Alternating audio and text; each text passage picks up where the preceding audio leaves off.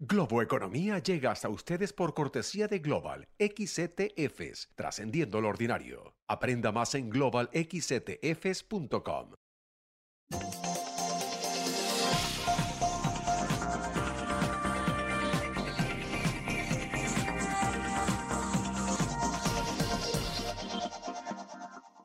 Hola, ¿qué tal? ¿Cómo están? Soy José Antonio Montenegro y esto es Globo Economía, hoy dedicando todo nuestro tiempo conocer más sobre las llamadas islas de biodiversidad y cómo las mismas ayudan a recuperar y a restaurar nuestros campos.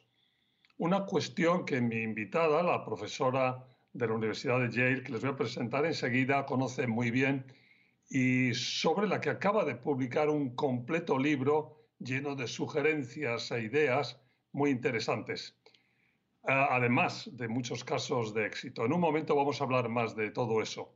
Pero primero una pregunta.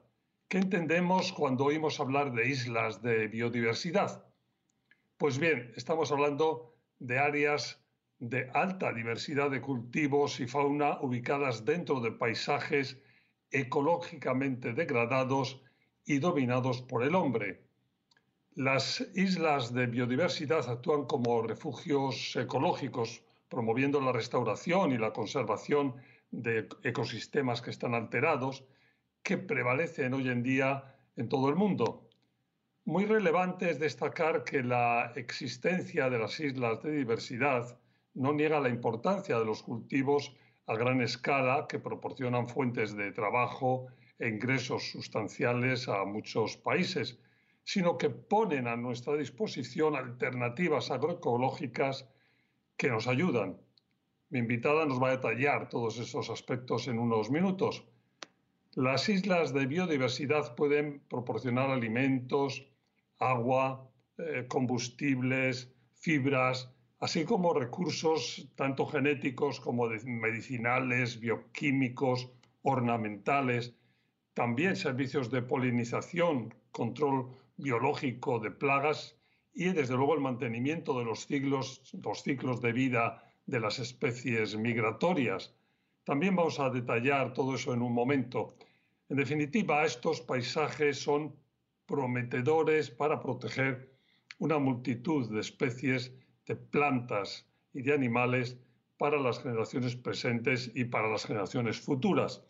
Pero pausa y entramos en detalle de todo lo anterior con la ayuda de mi invitada hoy, que les eh, preanunciaba hace unos segundos la profesora Florencia Montagnini, directora del programa agroforestal de la prestigiosa Universidad de Yale.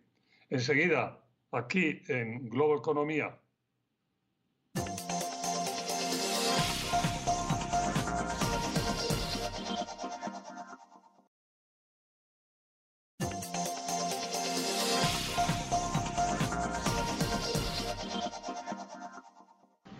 Hola de nuevo, Globo Economía, hoy con una invitada a la que queremos especialmente en este programa, Florencia Montagnini, la profesora Florencia Montagnini, directora del programa agroforestal de la Universidad de Yale, y con un tema especialmente interesante, las islas de biodiversidad como una solución para proteger, para salvar nuestro campo y con ocasión de un libro recientemente publicado, editado precisamente dirigido por Florencia.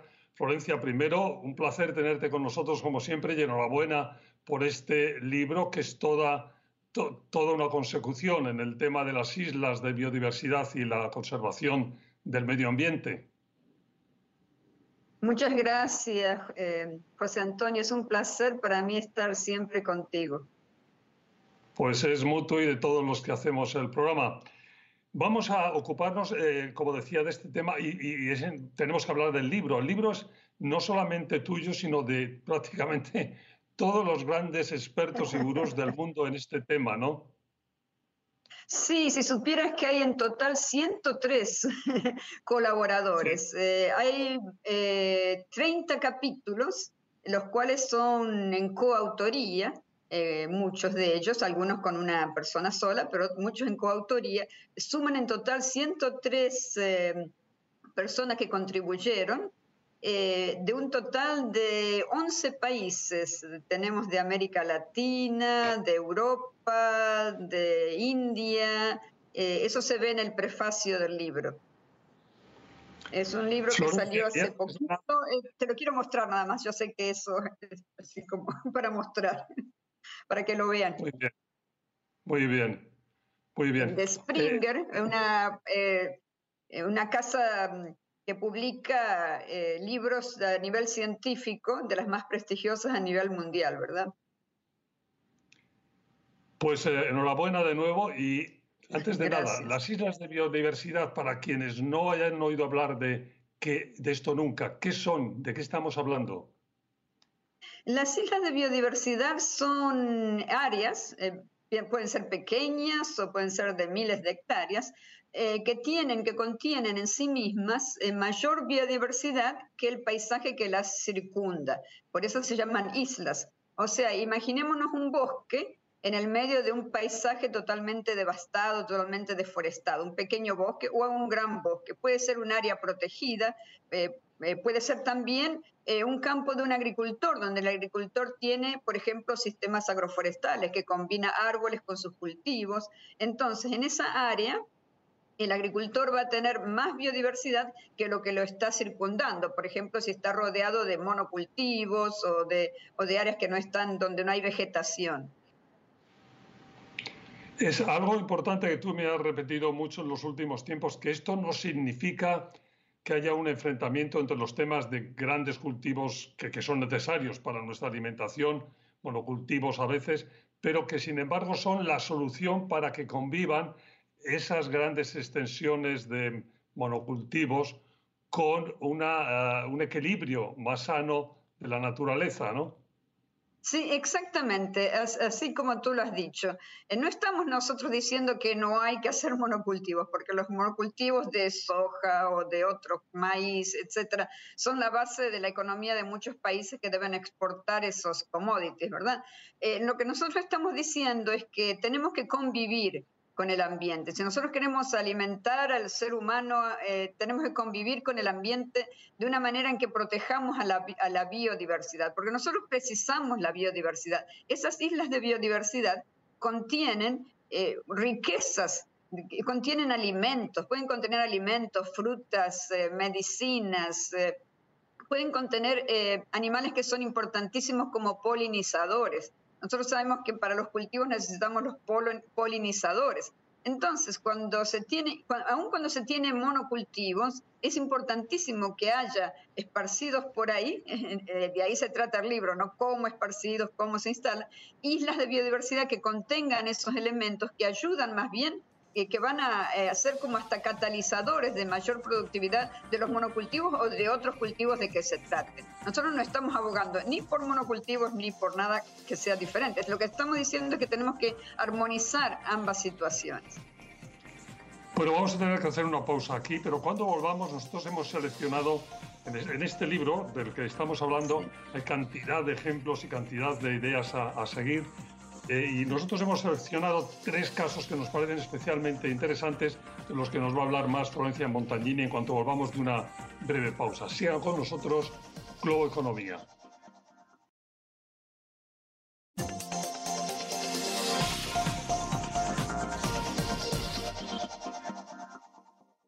Hola de nuevo, Globo Economía. Hoy Islas de Biodiversidad para salvar el campo con Florencia Montagnini profesora de la Universidad de Yale, directora del programa agroforestal de dicha universidad y estamos en este bloque queriendo eh, cada vez entender mejor qué es una isla y cómo funciona una isla de biodiversidad.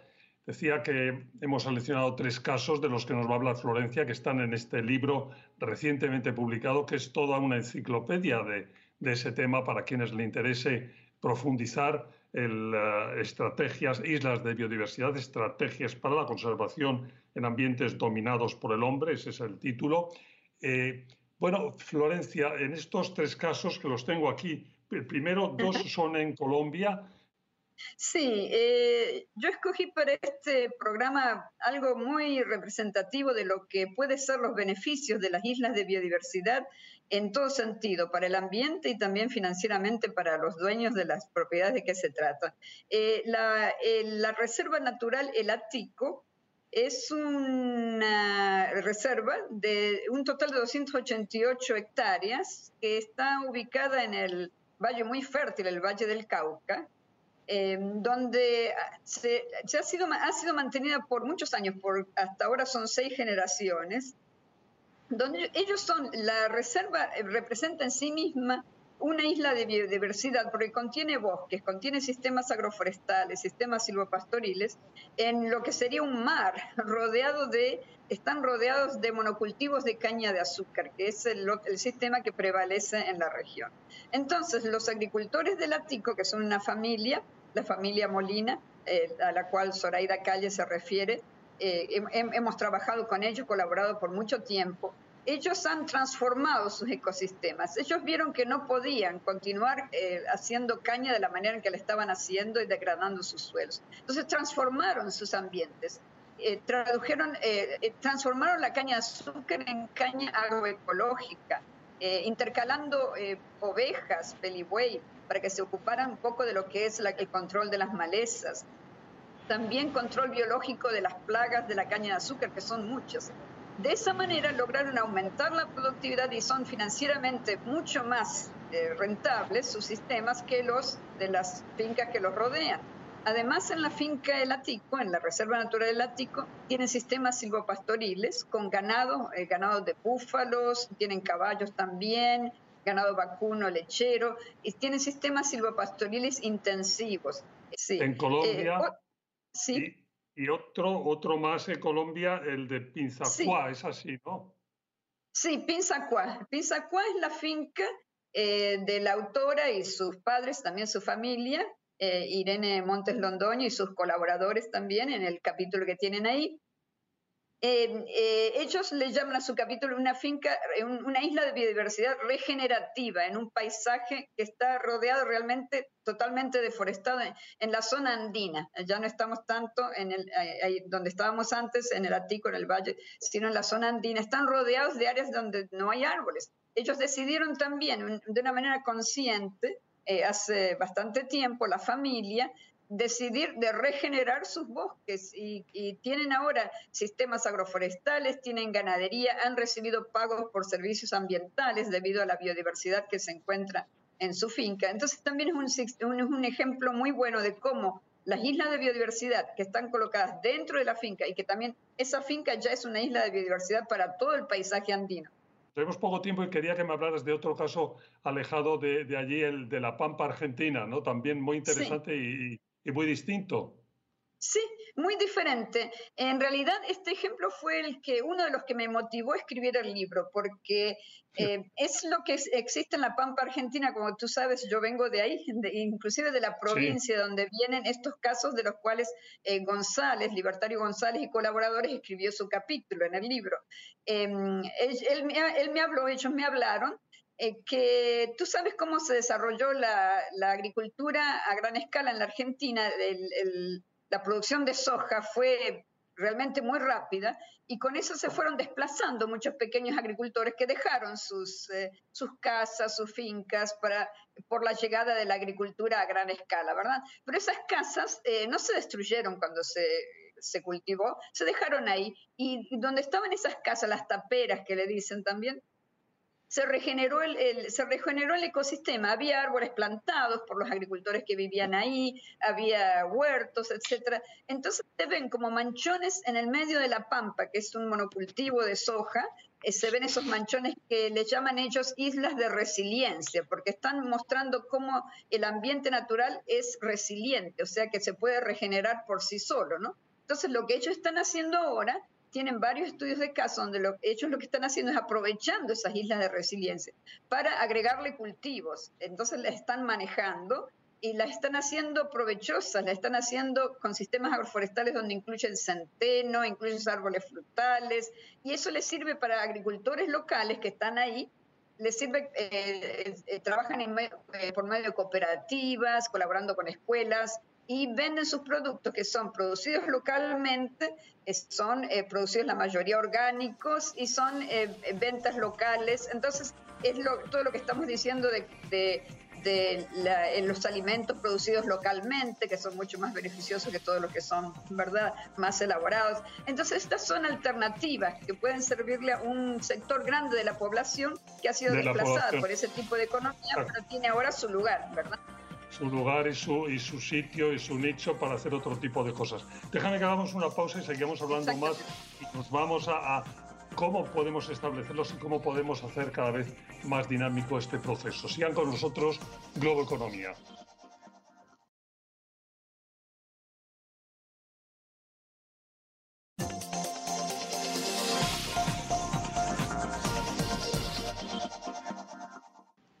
Hola de nuevo, Globo Economía. Estamos hablando de las islas de biodiversidad como una forma de salvar nuestro campo, nuestros campos, con Florencia Montagnini, directora del programa agroforestal de la Universidad de Yale. Y en este bloque eh, decíamos eh, bueno, que queríamos un poco reenfocar todo lo que venimos hablando a lo largo de esta media hora. Hemos eh, puesto tres ejemplos que los ha seleccionado Florencia, el Atico y um, en, Colombia, el caso de Pinzacuá, que también es en Colombia, y el caso de, de La Pampa, Argentina. Los eh, casos son muy distintos, pero la utilidad es siempre la misma o muy parecida, ¿verdad? Que hace compatible y que mejora en los entornos incluidos, e insistimos, incluidos los monocultivos, ¿no? Exactamente, sí, sí. Eh, nosotros estamos diciendo que eh, es una manera, como decía al principio, ¿no? que estamos ya cerrando estos contenidos que estamos eh, conversando hoy. queremos armonizar lo más posible lo que es la productividad que la necesitamos para sobrevivir, tanto nosotros como el ecosistema y los paisajes que nos rodean, con, con lo que es la conservación de esa biodiversidad que nos está proveyendo tantos beneficios. la manera en que lo vamos a hacer eh, depende mucho de la situación en particular. Yo seleccioné esos tres eh, estudios de caso porque son muy específicos de cómo se beneficia directamente financieramente eh, el, dueño y las personas y el entorno que les rodea también. pero dentro del libro hay muchos otros casos también en otros, en países, en Inglaterra, en la India, en el África, en Etiopía, en, muchos, en muchos países también. Y todo tipo de islas de biodiversidad. Está claro, está claro. Ok ocurre siempre que hablamos contigo, Florencia, es que se nos termina el tiempo con una velocidad, eh, bueno, es espantosamente, ya, espantosamente peligrosa. Se nos ha terminado el tiempo, estamos encantados de haberte tenido con nosotros y creo que